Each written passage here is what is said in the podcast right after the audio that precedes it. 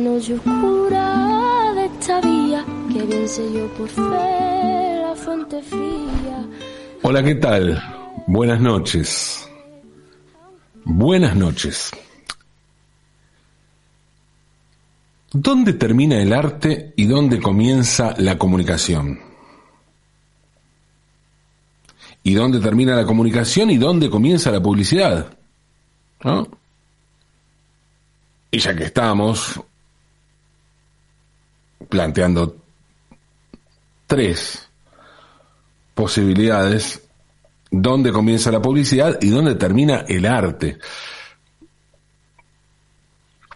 Pienso en esto y pienso que puede ser difícil discernir dónde comienza un tipo de lenguaje y, dónde termina otro. Pero está claro, y eso sí, que el asunto es circular. Se trata de un asunto circular. Que da vueltas sobre cosas parecidas pero distintas y que se van retroalimentando sin saber muy bien dónde están los límites de uno o de otro lenguaje.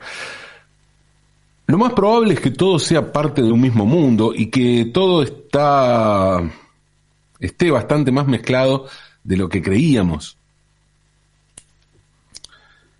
Claro que si pensamos en arte y publicidad, seguramente lo primero que se nos venga a la mente sea el cuadro de Andy Warhol con las latas de sopas Campbell's en particular esa imagen, pero en general, lo más probable es que pensemos en el arte pop estadounidense. Y aquí hay que aclarar algo, ¿no? Es que el pop art, o el arte pop,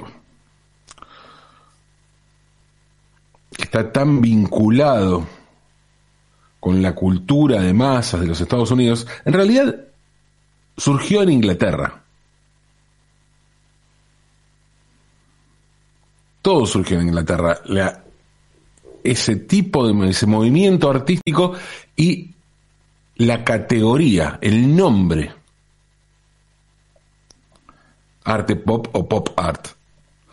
La expresión la usó por primera vez el crítico de arte británico Lawrence Holloway en 1958 para referirse a la obra de varios artistas que trabajaban el collage e incluían en sus obras recortes con marcas e íconos populares. Dijo Holloway, el arte pop es popular y destinado a un público amplio, pasajero y efímero, difícil de consumir y de olvidar, barato, producido en serie, joven y querido por la juventud, espiritual, sexy, llamativo, simpático y un negocio redondo. Entre los artistas a los que se refería Holloway estaban Richard Hamilton, Eduardo Paolozzi, Peter Blake, Allen Jones o David Hockney. Y a Hamilton, Richard Hamilton, se le atribuye el haber creado la obra que inicia el pop. Un collage de 1956 titulado, bueno, la traducción en el castellano es, es la siguiente, un título extenso, es exactamente qué es lo que hace que las casas de hoy en día sean tan diferentes, tan atrayentes. Ese es el título de esta obra, muy pequeña, y que se iba a transformar en, en la fundacional del pop art. En este collage se ve a un hombre musculoso, en, un ambiente, no entre muchas otras cosas, pero se ve a un hombre musculoso, sacado de algún recorte de alguna publicidad, que en la mano tiene una especie de cartel con forma de paleta, algo así, donde se lee la palabra pop. Y fue de allí que Holloway tomó la palabra pop para definir a este movimiento artístico en un artículo de 1958. Unos años después, Holloway fue nombrado director del Museo Guggenheim de Nueva York y se llevó el término pop a los Estados Unidos Y ahí explotó todo, porque lo que en Inglaterra era un movimiento sutil y con mucho de fino humor británico, en los Estados Unidos se transformó en una necesidad imperiosa y casi en una incontinencia. Claro, el arte y el mercado parecían haber derribado los límites y de repente una botella de Coca-Cola podía ser un elemento artístico. Al igual que Marilyn Monroe o una silla eléctrica. Ah, las poéticas, ¿no? Estados Unidos se asumió desde entonces como una nación pop y entendió el reto de irradiar hacia el mundo el pop, o más bien demostrarle al mundo lo pop de la existencia. La lista de artistas pop estadounidenses es enorme. Roy Lichtenstein, Frank Indiana, Claes Oldenburg, Tom Wesselman, James Rosenkist, Mel Ramos o el propio Andy Warhol. Entre muchos otros, ¿no? Y los pioneros, un poco anteriores, pero que también suelen vincularse al movimiento pop o como una transición, una especie de transición entre el expresionismo abstracto del pop como Robert Rauschenberg o Jasper Jones. El pop art nació en Inglaterra y explotó en los Estados Unidos con muchos artistas. Sin embargo, si pensamos en el pop art, lo primero que se nos viene a la cabeza es Warhol y sus sopas o su Marilyn. Y esto sucede por varios motivos. Uno es que las obras de Warhol son contundentes. Podrá gustarnos más o menos, pero son completamente pregnantes. Se nos quedan grabadas apenas las vemos. Poco profundas, y bueno, seguramente, pero es pop. Pop para divertirse. Tampoco es mi intención equiparar a Warhol con Mickey Vainilla, pero entiendo el punto, ¿eh? Y está bien. Lo comparto. A mí en lo personal me gustan más otros artistas del pop, pero nadie es más popular que Warhol. Y no, es, no era eso el pop. Warhol es tan popular por un lado por lo contundente de su obra, sí, pero también es popular porque se acercó a lo popular creando, por ejemplo, la portada del disco de The Velvet Underground a Nico, la banda debut, o sea, el primer disco que grabó en su vida Lou Reed. Donde además Warhol figura como productor, es productor de ese disco, por más que no tenía idea de cómo hacer sonar, cómo debía sonar una banda de música. Warhol demuestra allí, con esa portada, que es el más banana.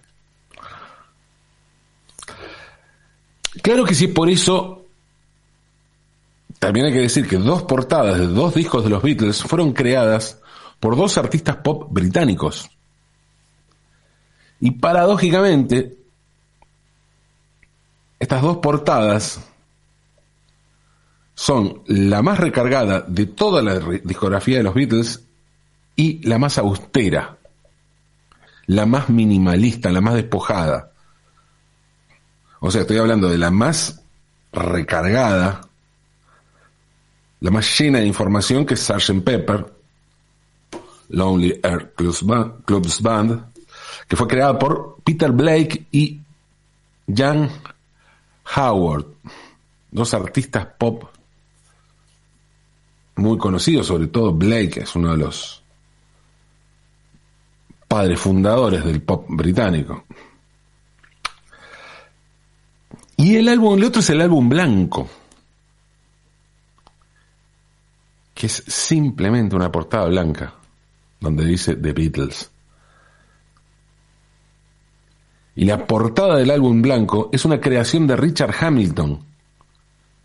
Sí, el mismo creador del collage donde aparece por primera vez la palabra pop y que se considera como la primera obra del movimiento.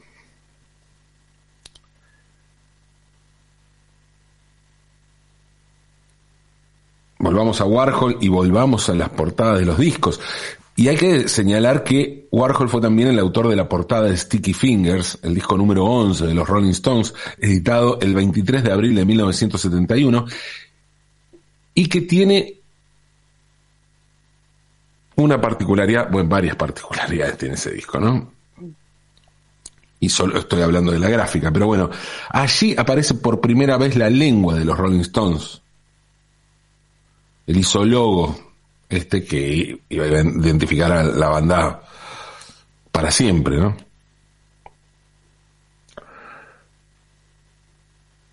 Y es por esa razón que comúnmente se le atribuye la creación a Warhol, pero en realidad no es de Warhol. Está incluida en una portada diseñada por Warhol. Warhol es Warhol porque no solo transformó a su obra en un producto, sino porque él mismo se volvió un producto. Y esto es clave para entender por qué destaca Warhol respecto de los demás artistas pop.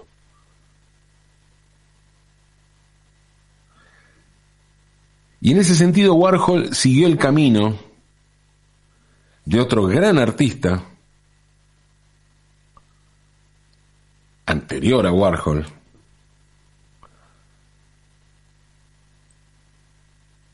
que empezó a crear sus obras en la primera mitad del siglo XX, y que transformó su vida y su obra en un gran producto. Me estoy refiriendo al español y catalán Salvador Dalí. Como Andy Warhol, Salvador Dalí fue un artista, un producto artístico y el creador de un ícono pop que atraviesa el tiempo y el espacio con la contundencia con que lo hizo la banana de Velvet Underground o la bragueta de Sticky Fingers, que incluía un cierre de verdad en la etapa del long play, porque eso era la etapa del long play Sticky Fingers que, creó Warhol para los Rolling Stones y que fue un escándalo para la época. Cierre de una bragueta de un tipo al que vos le podías bajar la bragueta. Y allí aparecía la lengua. Warhol, como decía, siguió la huella de Dalí, tomó como referente a Salvador Dalí en esto de ser el producto inclusive por delante de la obra, a pesar de tener una gran obra. Y si hablamos de Salvador Dalí y de íconos pops, hay que destacar que Salvador Dalí es el creador del logo de los chupetines Chupa Chups, una de las creaciones españolas más famosas en todo el mundo, sobre todo si hablamos de creaciones de la segunda mitad del siglo XX. Y hablo de fama mundial. Para medir la popularidad de los chupa chups deberíamos comparar a estos caramelos, no sé, con Julio Iglesias.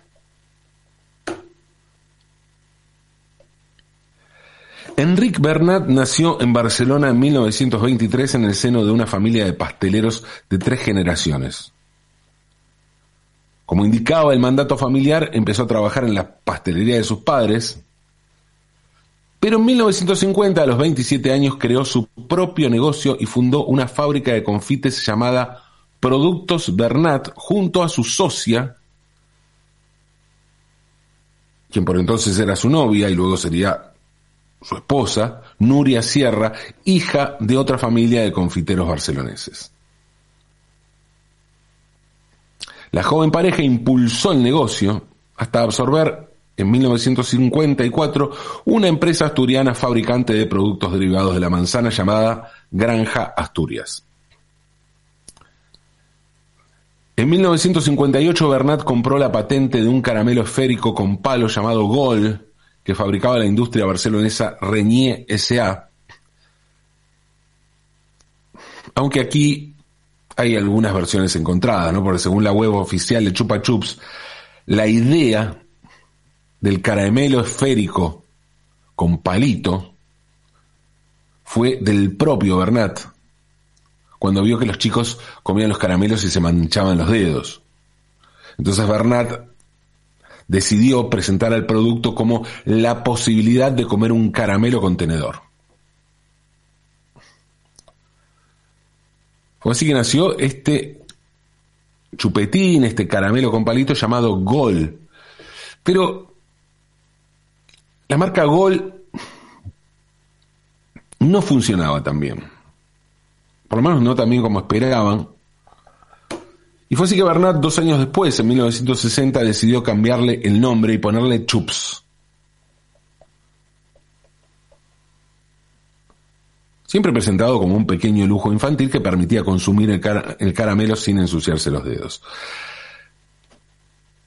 Lo que sucedió a partir de entonces puede adjudicarse al marketing, a la suerte, a la calidad del producto, aunque probablemente, probablemente haya un poco de todo eso. Y seguramente haya que agregar también un factor clave al, analizar la vida del chupa chups y en general la vida de las golosinas, que es el factor emocional, la posibilidad que tienen los dulces de atarnos para siempre a la infancia, a un territorio al que siempre vamos a querer regresar.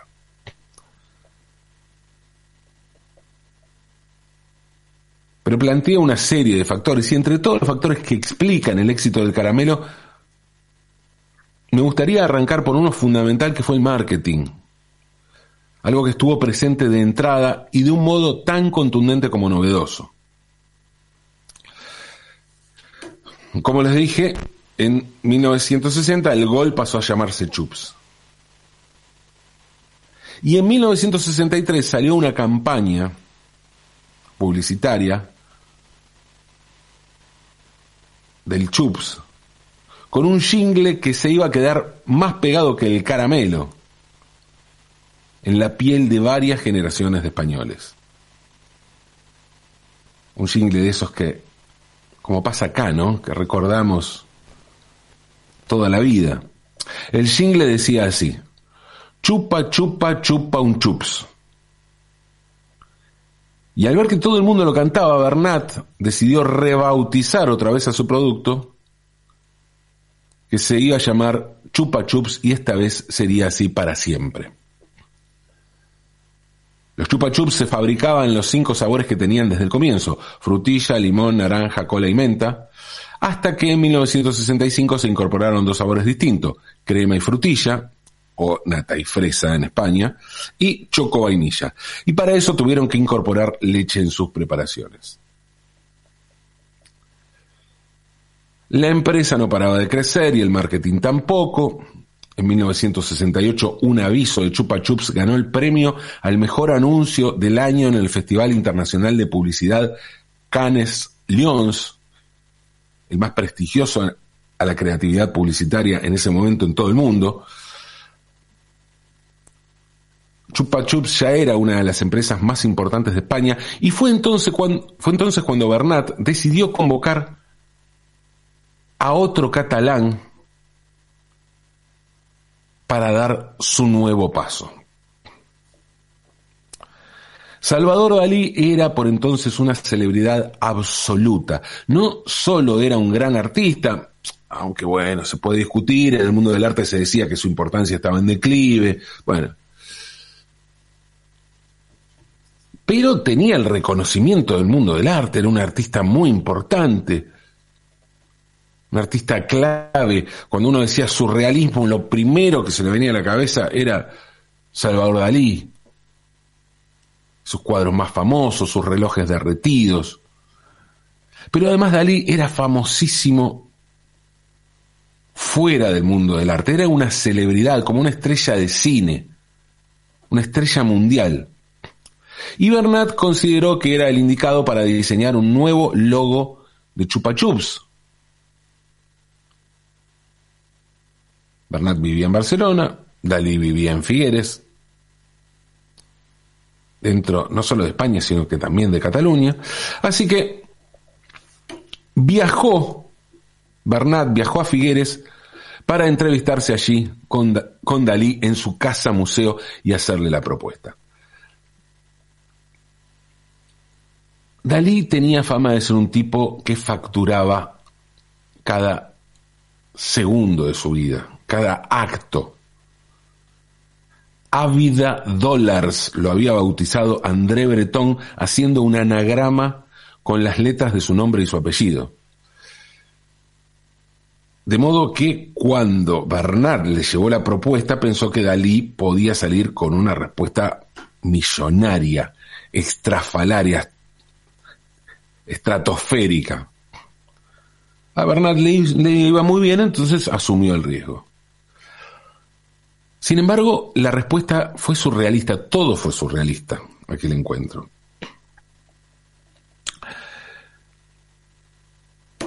Dalí le dijo que lo iba a hacer encantado y allí mismo hizo un dibujo. Literal, ahí mismo hizo un dibujo. Y un par de minutos después dijo, aquí está.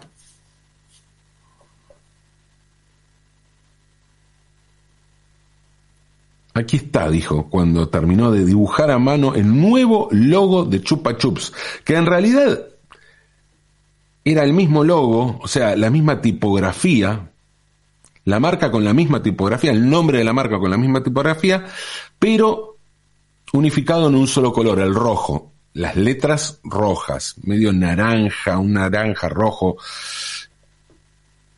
que hasta ese momento tenían dos colores distintos. Y el fondo pasaba a ser amarillo.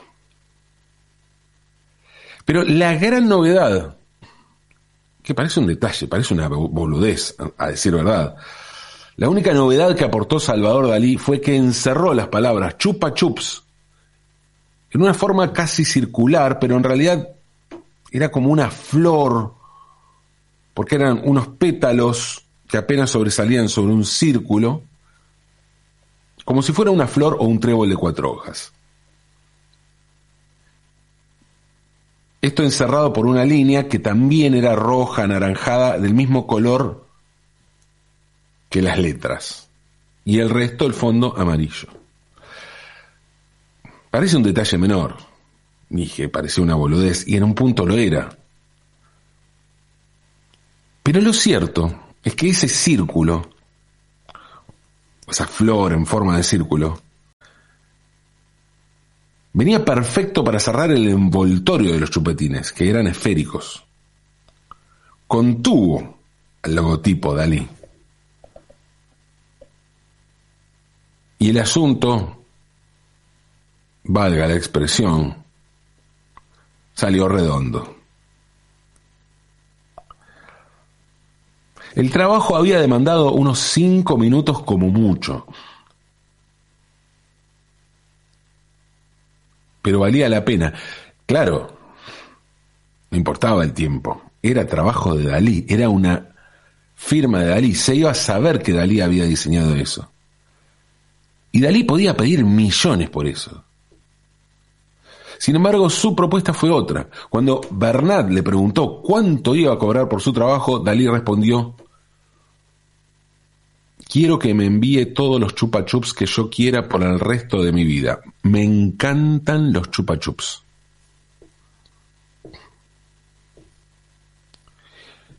Desde entonces, no hace falta que aclare que Bernat comenzó a mandarle a Dalí enormes cantidades de chupetines tanto a su casa, Museo de Figueres, como a su casa taller en Porligat. Mientras tanto,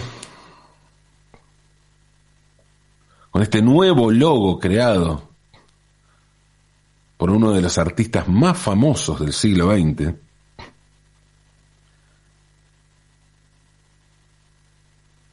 Chupa Chups no paraba de crecer. En 1977 se lanzó la venta de los chupetines en Japón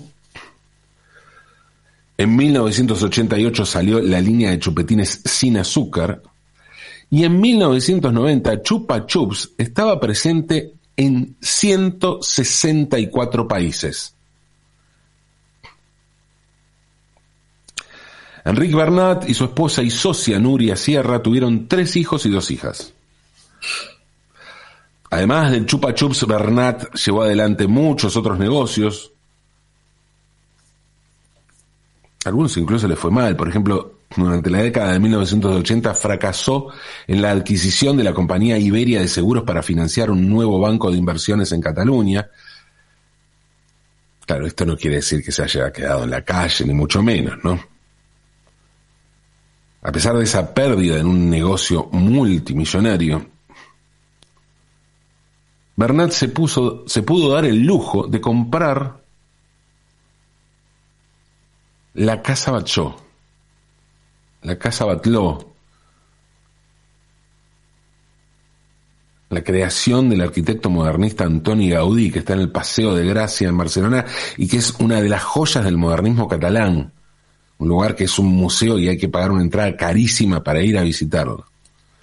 Ese edificio compró Bernat.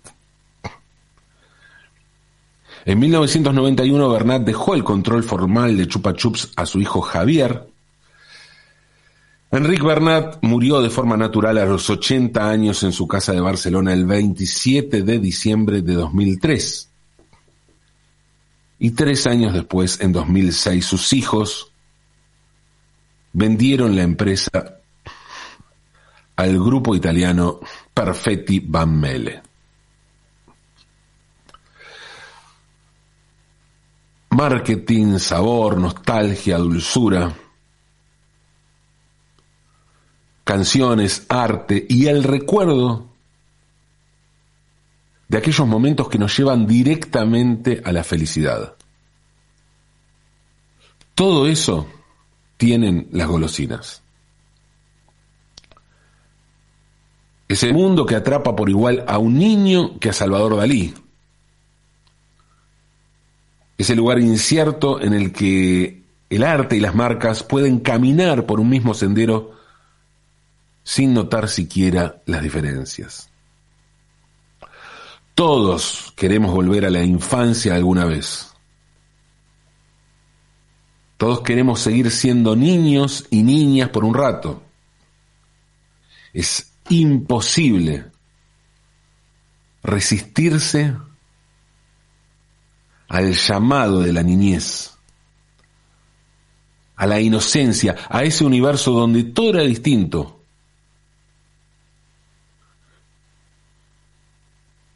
en el que el futuro quedaba tan lejos y no había llegado hacía rato.